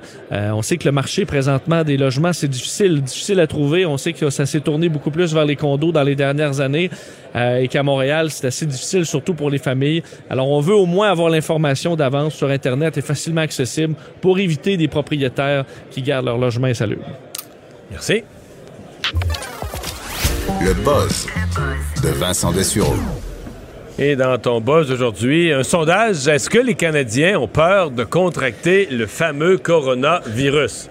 Oui, parce qu'on en parle beaucoup, puis quand même sur les réseaux sociaux, euh, je pense qu'il y a plus de gens qui disent euh, aux gens d'arrêter de paniquer qu'il y a de gens qui paniquent. là. Euh, et un sondage... Il y a des gens ah, qui s'amusent à dire au monde d'arrêter de paniquer alors qu'il y a essentiellement personne qui panique. C'est ça, dans le but, je pense, de se tirer un rang un peu, là, comme s'ils étaient plus, plus intelligents que les autres. Euh, et euh, aujourd'hui, un Angus Reid a fait publier les chiffres d'un sondage sur euh, justement les, euh, la perception des Canadiens de la menace du coronavirus. Et quand même, il y a des chiffres là-dedans qui sont très intéressants. Euh, de un sur, êtes-vous inquiet de contacter, de contracter ce virus-là? Euh, seulement 30% des Canadiens sont inquiets de ça.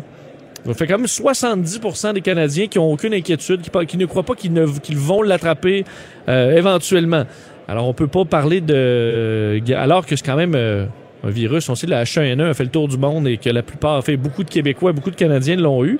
Euh, là où ça montre l'inquiétude, c'est lorsqu'on pense à, à- au reste du monde. Donc, si on pose la question, est-ce que vous êtes inquiet que cette maladie-là rende plusieurs parties du monde malades, mais ça, c'est 76 des Canadiens qui se disent inquiets. Donc, quand on parle de nous-mêmes, on n'est pas inquiet, mais pour le reste du monde, on est, on l'est. D'ailleurs, lorsqu'on parle de dans votre communauté, ben là, c'est 40% Alors, on voit que plus on, plus on élargit, plus il y a des inquiétudes. Dans les autres chiffres, quand même intéressants, euh, on dit, est-ce que vous seriez prêt à annuler des plans de voyage si vous allez dans des pays qui sont affectés? Et ça, la moitié des gens disent que oui, très clairement. En fait, il y a seulement 8 des gens qui disent que eux, non, peu importe ce qui se passe, euh, ils vont aller en voyage, même si que là, Mais là, en dire, Chine, tu si peux, tu veux- que tu avais un voyage prévu en Chine, tu peux juste à peu près plus y aller. là. c'est ça, ça devient même... Les compagnies euh, aériennes se rendent plus. ça devient même impossible. Euh, question quand même intéressante, êtes-vous confiant que votre, les- les- le système de santé de votre province est capable, va être capable de gérer une éventuelle épidémie ou pandémie du coronavirus? Et ça, 33 des Canadiens croient que non, leur système de santé n'est pas outillé pour faire face à ça. Euh, et à la question, est-ce qu'on en fait une balloune ou pas, là, un peu de cette, euh, de cette histoire-là? Bon, on voit que ça, c'est très tranché sur les réseaux sociaux. Donc, est-ce qu'on est-ce qu'on surréagit à cette nouvelle ou au contraire, est-ce qu'on prend ça assez au sérieux? 7 Canadiens sur 10 pensent qu'on euh, on en fait trop sur la question, alors que le tiers croit que ça devrait être pris assez, au sérieux et ça l'est actuellement. Alors, euh, et un des faits quand même intéressants, le dernier sur ce sondage-là, c'est que selon Angus Reid, dans les deux dernières années de leur sondage, le coronavirus est le sujet à laquelle les gens questionnés euh, le plus haut taux de gens connaissaient cette nouvelle-là. Euh, donc, ça a fait le tour. En fait, 77% des gens à qui on a posé la question étaient très au courant du coronavirus. Le, le seul dossier qui était au-delà de ça dans les deux dernières années, c'est l'écrasement d'avions en Iran. Donc, euh, euh, et euh, en- bon, alors celui est à 82 Puis ensuite, ça descend légalisation de la marijuana, la crise des opioïdes, euh, les chicanes au niveau du, euh, du couple Meghan Markle, Harry et euh, la royauté. Alors, l'affaire SNC-Lavalin, tout ça est dans les plus dossiers les plus connus à travers les Canadiens. Et celui-là du coronavirus est parmi les plus connus, de, jamais questionné par Angus Reid. OK, mais pour revenir à ta question d'avant, est-ce que les gens trouvent qu'on en fait trop? là? Ben, 70% des gens trouvent qu'on en parle trop, puis tout ça, puis qu'on prend trop ça au sérieux, puis 30% qui trouvent que c'est correct. Tu sais que t'aurais, là, un cas au Canada, là. Un. Mais pas un, un cas émouvant, quelqu'un de pas trop vieux, euh, en bonne santé, une mère de famille, trois enfants, une bonne madame, est infirmière, elle travaillait dans un organisme communautaire. Puis là, là, les- la- tous les journaux la mettent à la une, ça, est belle, elle est resplendissante, des photos de son dernier voyage avec ses enfants, puis tout ça. Puis là, ça monte à 80% En trois jours, là, 80% des gens vont dire Ah, on n'en fait pas assez, on n'en fait pas assez, que le gouvernement est innocent, ils n'ont pas pris mesure. T'as raison. T'as raison que souvent on fait l'anecdote quand même. Ou une petite famille qui revient, puis là, les quatre sont malades, puis le grand-maman euh, en Mais meurt. c'est aussi fou que ça, là. Ça prend un cas touchant, solide, puis que là, tout le monde se dit Ah, c'est une. Et que le gouvernement est cave ici, ils ont, ils ont rien fait, ils ont pas pris mesure. Puis là, le 70% qui trouvent qu'on en fait trop, tu vas passer à 70% ou 80% qui vont dire on n'a pas fait assez. On n'a pas fait ce qu'il faut, on n'a pas pris ça au sérieux quand c'était le temps. C'est ça le gouvernement. Ça prend un Ouais, mort. ben- Ça prend un mort pour qu'il se réveille. T'as tout à fait raison, alors qu'ils semblent prendre ça au sérieux, en tout cas, du moins les experts. Ouais, bon. Euh, L'avantage et le désavantage de manger avec les mains, mais là, il faut les laver. Euh, oui, avec ben les virus, il faut laver ses mains, Vincent. Oui, mais euh, oui. Ben, j'ai une question pour toi d'ailleurs sur ta relation avec la nourriture. Est-ce que tu, tu- mettons que un- tu t'en vas manger là. Est-ce que tu plonges dans ton assiette avec appétit ou tu y vas doucement là, puis tu Hey, euh, en moi, j'ai fait les deux métiers dans la vie où on mange le plus vite, l'agriculture puis la politique. Là. C'est en agriculture, je veux dire, des fois, euh, on mangeait quasiment en n'arrêtant pas, le, en laissant virer le moteur du tracteur parce que ça allait plus vite. Là. Ça m'est arrivé de dîner, mettons, en moins de trois minutes. Là. Je comprends sur le tracteur? Non, on rentrait. On laissait le tracteur en bas de la galerie, on rentrait dans la maison à course. Mon père puis moi, mettons, on mangeait une soupe, euh, plat principal, puis euh, une bouchette de dessert en buvant son thé, en retournant, dans- en retournant travailler au champ. là. Puis après ça, ça, en politique, c'est pareil. En politique, t'arrêtes pas, t'es toujours sur le chemin, t'arrêtes dans un garage, dans un- une cochonnerie, tu ramasses quelque chose sur le bord du chemin, puis tout ça. euh, ou encore, quand t'es le conférencier, ce qui m'arrivait souvent, t'es le conférencier de l'endroit où tu manges. Fait que toi, Oui. les gens vont manger pendant que tu parles. Fait que là, ils vont t'amener une assiette. On se dit, là, t'as comme 4 minutes pour manger. Tout ça pour dire que je mange, je mange, mais pas plus que vite. C'est épouvantable. Ben, c'est resté même dans le, à la maison, là, quand t'as le temps. C'est-à-dire que j'adore manger, mettons, de la fondue, de la raclette, du crabe, euh, n'importe quoi qui fait que, tu sais, tu travailles fort là, pour ton... Tu travailles fort pour chaque... Oui, je- ça te ralentit de force. Chaque là. bouchée, là, tu comprends? Chaque coup de fourchette requiert un peu de travail qui fait que je peux manger pendant, mettons, euh, une heure et quart plutôt que une minute et quart. OK. Bon, ben, tu vois, cette étude-là te touche un peu moins dans Bon, ce cas-là. OK. Euh, parce que c'est surtout pour ceux qui euh, ont un, un très bon contrôle et prennent le temps pour, euh, pour manger. C'est une firme en marketing sensoriel. Bon, faut dire là, que ça s'adresse surtout au marché, euh, au marché d'alimentation et autres, cette étude-là, mais ça touche quand même monsieur et madame tout le monde. C'est à savoir l'effet de manger avec les mains sur euh, notre appétit ou notre goût des aliments. Et on, on arrive à deux conclusions euh, sur ce sujet-là. C'est que pour les gens qui ont un bon contrôle. Alors ceux qui sautent pas dans un plat de frites là, juste en disant je le finis puis ah ouais ils rentrent dedans. Ceux qui vont manger des frites là, mettons avec leurs mains ou euh, des beignes ou euh, donc quelque chose avec les mains. euh, Il y a deux effets. L'effet positif, c'est que ça goûte meilleur. Ça Alors, a meilleur manger avec les mains. Ouais, on a l'impression que ça goûte. Ben encore là, juste pour ceux qui ont un bon contrôle, ça va goûter meilleur si vous vous bourrez pas la face. Pas les si vous- goinfres. pas les goinfres. Bon. Si vous prenez le temps, ça va goûter meilleur avec les mains. Euh, L'effet euh, négatif, disons, c'est que vous allez manger plus. Alors, ceux qui sont en régime ou qui font attention, c'est pas l'idéal parce que c'est meilleur et vous, ça va rentrer plus vite. Fait que t'es mieux de Euh, prendre un ustensile si tu veux manger moins. oui, exact. Alors, ça montre si vous, pour prendre le temps, si plus vous avez d'ustensiles, au pire, vous prenez une fourchette à, qui, qui, disons, tout petite, là, puis vous allez avoir plus de misère.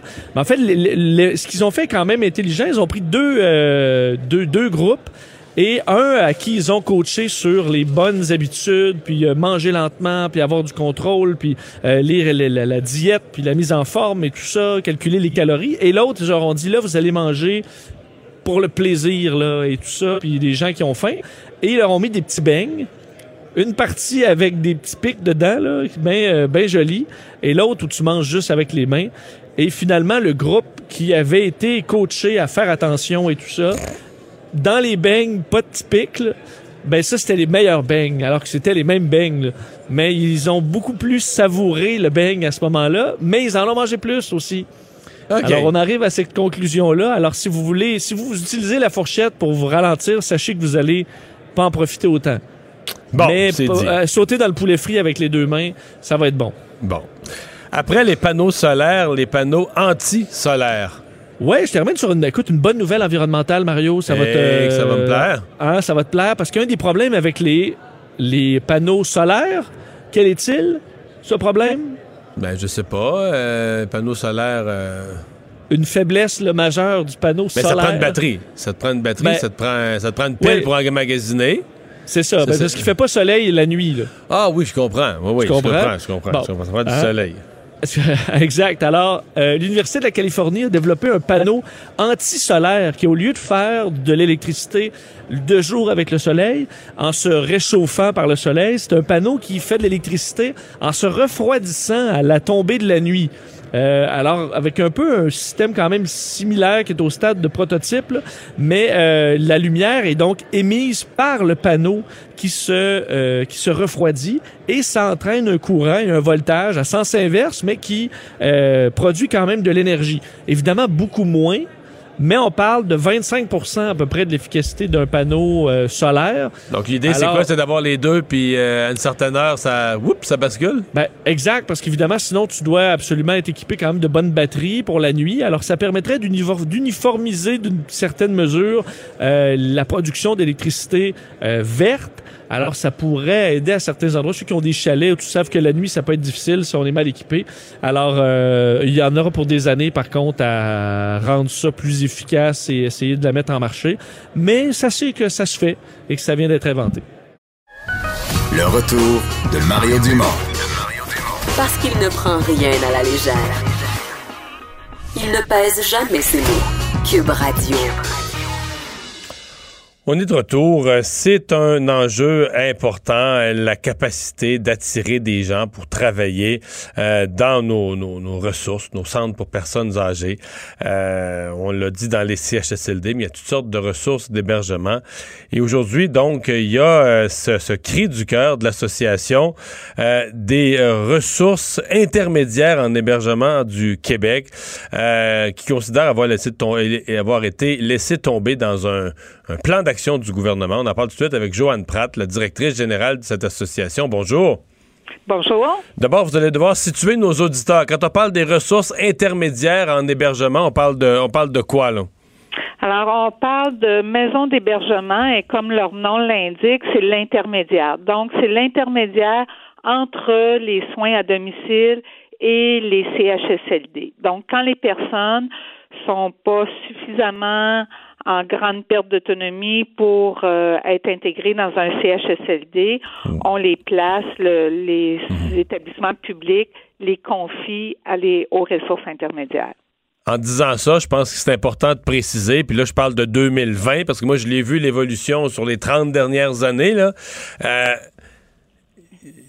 Aujourd'hui, en 2020, pour être accepté dans un CHSLD, faut être en grande, grande perte d'autonomie. Je dis ça pour dire, sais, ce qu'on appelle une ressource intermédiaire aujourd'hui, c'est des gens qui sont en- quand même en forte perte d'autonomie, parce que pour rentrer en CHSLD, il faut quasiment être en perte complète d'autonomie. On- Je veux dire, on a coupé des places en CHSLD, il y a un vieillissement de la population, donc pour avoir une place en CHSLD, il faut être un cas vraiment lourd aujourd'hui. Vous avez tout à fait raison. En fait, actuellement, là, les personnes qui sont dans les ressources intermédiaires sont les personnes qui allaient en CHSLD il y a quelques années. C'est ça. ouais. Donc, effectivement, là, euh, c'est une clientèle qui est quand même en, en grande perte d'autonomie qu'on retrouve dans les ressources intermédiaires. Donc, qu'est-ce qui vous choque aujourd'hui d'avoir laissé de côté, d'avoir été laissé de côté dans un, un plan d'action euh, sur la- l'attraction de, de préposés? En fait, euh, le plan d'action a été déposé euh, cette semaine là, par la ministre McCann et la ministre euh, Blais. Ce qu'on retrouve dans ça, c'est que des mesures pour le réseau public. Absolument rien pour les ressources intermédiaires et même au contraire, les mesures qui sont euh, qui sont mis de l'avant vont même nuire au recrutement des préposés aux bénéficiaires en ressources intermédiaires.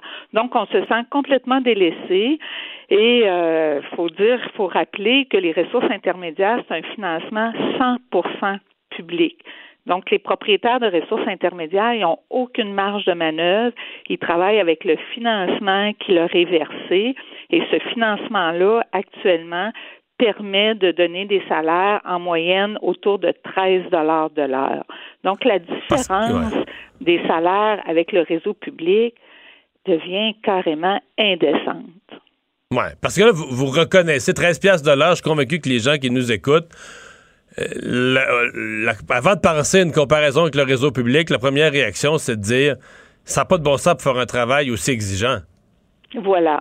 Donc, quand on parle de plan d'action pour fidéliser et attirer des préposés aux bénéficiaires, nous, ce qu'on dit, c'est qu'il faut que le gouvernement se rende compte de cet écart-là dans les ressources intermédiaires.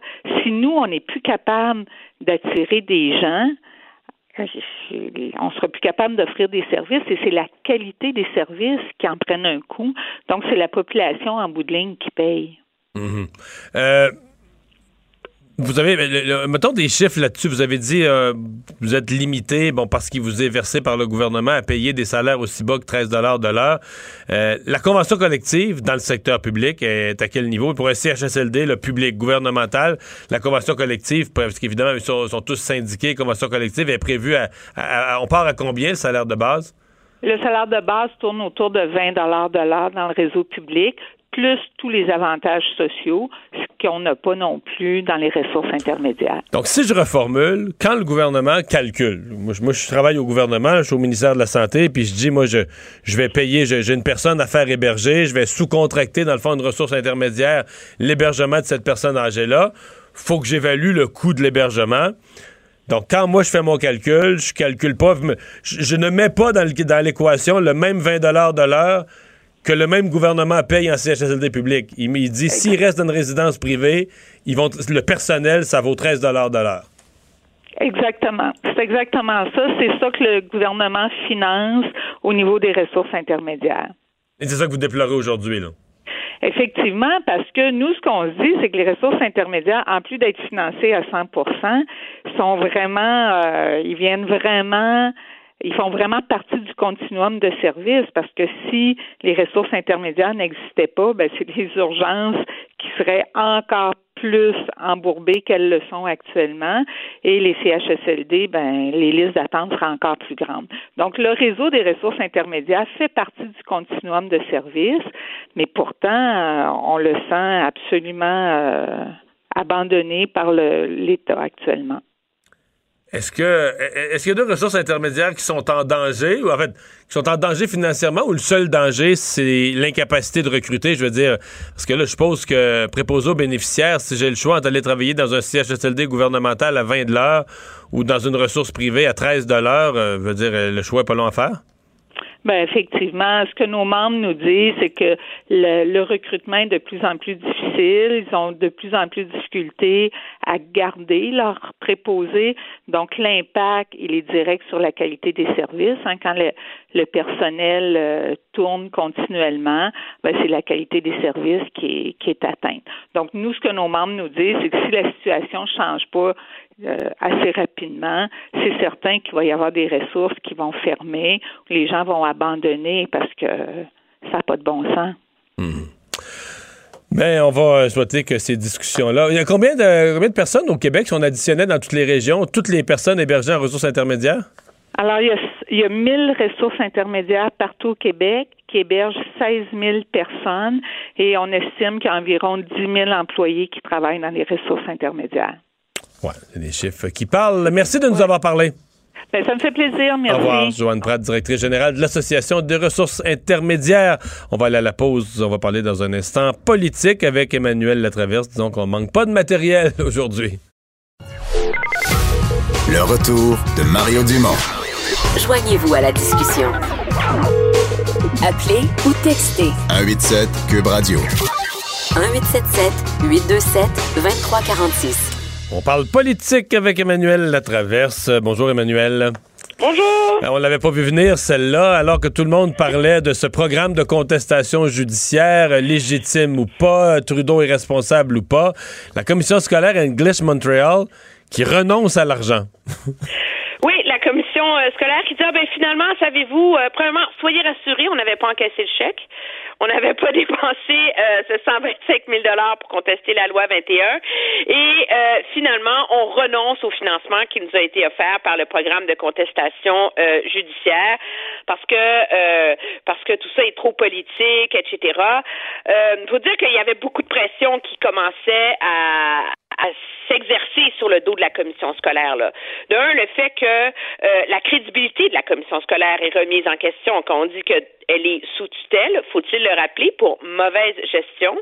De deux, est-ce que c'est le rôle d'une commission scolaire d'entreprendre ce genre de démarche-là? Une commission scolaire, c'est pas un lobby, c'est pas une association, c'est pas un groupe de défense des droits des minorités anglophones. Sa job dans la vie, c'est de gérer des écoles. Ça n'a aucun rapport. Alors, il y avait déjà un genre de, militantisme anti-gouvernement de la CAC dans cette démarche-là euh, qui faisait mal.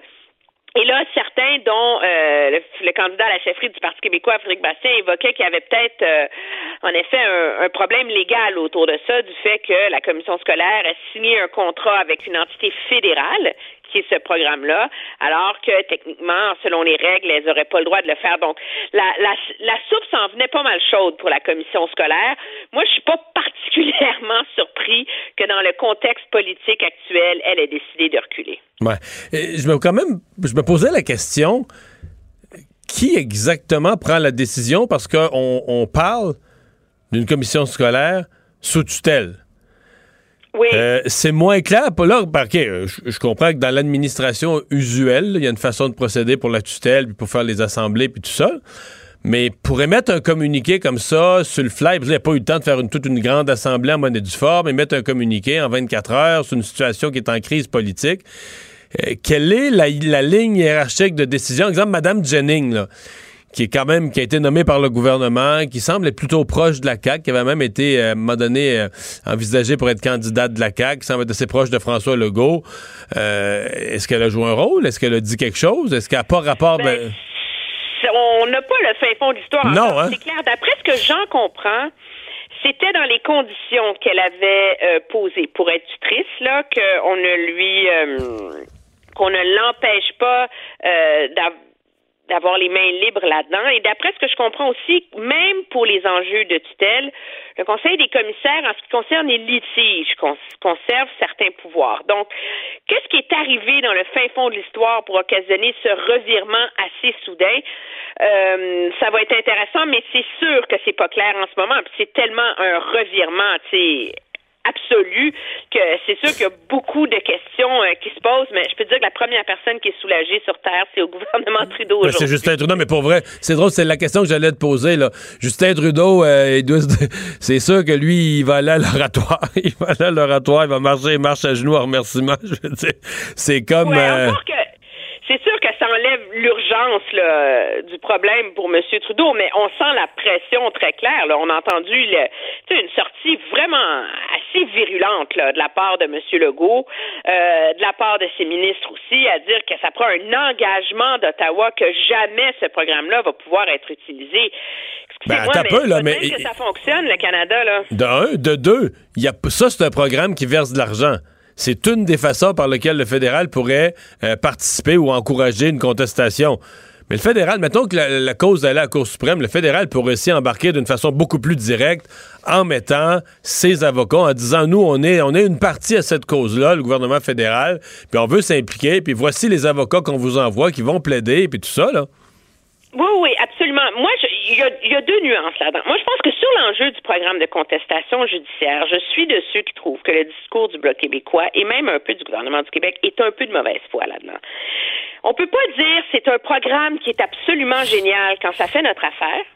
Donc dire c'est donc beau hein, le programme de contestation judiciaire, là, ça donne les moyens aux Acadiens de défendre leurs écoles, puis ça a donné les moyens aux Franco-Ontariens de poursuivre leur gouvernement dûment élu qui avait adopté un budget adopté par une assemblée législative pour fermer l'hôpital Montfort. Alors on peut pas se ranger derrière les vertus de ce programme-là qui a permis de faire avancer les droits linguistiques des minorités, qui a permis aussi de financer des causes comme celle qui a fini, qui a mené à la légalisation du mariage gay.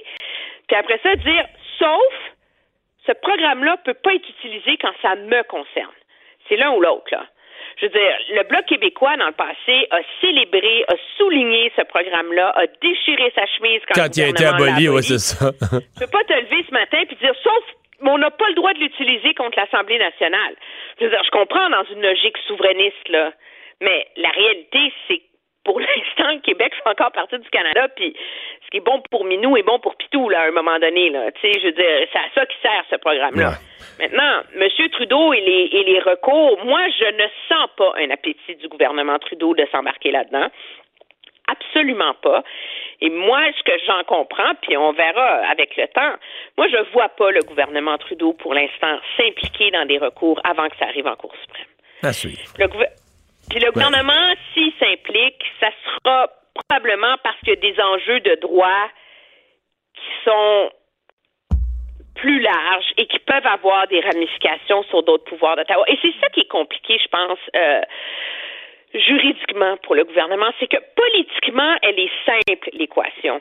C'est un projet de loi de l'Assemblée nationale, elle est légitime, laissez-nous tranquilles. Malgré le malaise de tout le monde qui sont contre cette loi-là, ça se défend. Mais la réalité, c'est qu'un des buts de ce programme de contestation judiciaire, c'est une forme d'activisme des tribunaux pour faire avancer des droits dans la charte. Et ça, ça et ça donc, des questions soulevées ont un intérêt pour l'ensemble du pays. C'est la même chose pour si le gouvernement va dire ou non qu'éventuellement il se joindrait à une poursuite, parce que c'est pas parce qu'il serait contre la loi 21, mais ça peut être parce que dans les jugements qui sont rendus sur la loi 21, il y a des conséquences pour le gouvernement fédéral dans d'autres domaines et face à d'autres juridictions. Et c'est pour ça que finalement, le gouvernement est totalement coincé sur cette question-là. Et je pense que M. Trudeau paie le prix de ne pas avoir été clair et d'essayer de faire plaisir à tout le monde dans ce débat-là. sais. Euh, une minute pour parler du baillon, parce que demain, les députés à l'Assemblée nationale vont être rappelés pour une journée spéciale. Oui, je sais que nos auditeurs ne vont pas perdre du sommeil sur l'enjeu du baillon, OK, et que le gouvernement est dûment élu, puis qu'il peut bien les abolir s'il veut les commissions scolaires. Sauf que, je vais te faire une petite liste. Rôle et fonction du directeur général, code d'éthique et déontologie, formation des membres du CA, comité de gouvernance, comité de parents, comité de répartition de parents, comité d'engagement pour la réussite, fonctionnement des conseils d'établissement, nouvelles responsabilités des écoles, nouvelles responsabilités des centres de services, reconnaissance de l'expertise du personnel enseignant, modalités pour le redoublement, la majoration des notes, la formation continue, le choix des écoles, le cheminement spirituel. Veux-tu que je continue? Ça, c'est la liste des sujets de abordés dans le projet de loi. Alors, on s'entend dessus là, que c'est un projet de loi qui est beaucoup plus large que l'enjeu d'abolir les élections scolaires. Là? Mais ça, c'est un peu le problème, parce que l'opposition, comme elle veut pas l'abolition des commissions scolaires, ou comme elle veut, elle veut pas le projet de loi en général, refuse de l'étudier. Donc, bloc dès l'article 1, là, bloc, bloc, bloc. Là, le gouvernement Stan met le baillon, fait que finalement, t'as jamais d'étude du projet de loi. C'est fou de même. jamais d'études. M- L'opposition te soumettrait que finalement, sur beaucoup d'enjeux, le gouvernement a fini par accepter ses propres amendements qui ont été finalement co-rédigés. Ce qui est en partie vrai, là. Mais ça explique pas, ça explique pas les 65 heures ou 70 heures de travaux Ben, sans avancer. 70 heures pour faire une partie de la liste que je t'ai dit, je- c'est des enjeux Non, ils, compliqués. ils là. ont- ils ont rien de fait, Emmanuel. Ils ont 10 articles. là. Ben non, mais c'est ça le Ils problème. n'ont rien de fait. Là. Pourquoi? Mais le gouvernement a fait exprès, on s'entend-tu? Ils n'ont pas demandé qu'on mette les établissements scolaires, en- les, les élections scolaires en premier, là. Ils ont demandé qu'on mette les autres enjeux en premier. Puis moi, la question que je pose, c'est si ces réformes-là sont importantes, et elles ont des conséquences importantes sur le fonctionnement de notre système scolaire. Pourquoi le gouvernement accepte pas l'idée de scinder le projet de loi? Ou tu mets le baillon sur les élections scolaires, puis le reste, ben, tu, prends le temps d'en de discuter plus comme longtemps. du monde, tu sais. Ça semble pas être l'orientation pour l'instant. Merci, Emmanuel. Au revoir. Euh, Vincent, alors, nos Canadiens euh, sont dans l'avion pour quitter la Chine. Là. Oui, elle devrait atterrir à Vancouver dans à peu près 6 heures, donc autour de 11 heures ce soir pour se ravitailler puis partir vers Trenton. Donc le vol euh, qui se porte bien. On surveille la météo hein, dans les prochaines Oui. heures. 10 à 15 cm cette nuit pour Montréal. Au total, 30 à 50 sur une grande partie du Québec. Euh, jumelé à des vents quand même assez forts. Alors on prévoit de la poudrerie par endroit. Avertissement d'onde de tempête aussi pour la zone euh, de la région de Québec. Alors euh, météo qui risque de compliquer les choses pas mal pour euh, l'heure de pointe demain et l'heure de pointe. Ben, fait les deux heures de pointe. Je dirais ça, oui, l'heure de pointe demain matin, puis encore celle de demain après-midi, surtout s'il y a du vent. S'il y a du vent et la poudrerie continue, même Eh oui. si la neige ne tombe plus. Merci Vincent, merci à vous d'avoir été là. On se retrouve demain 15h.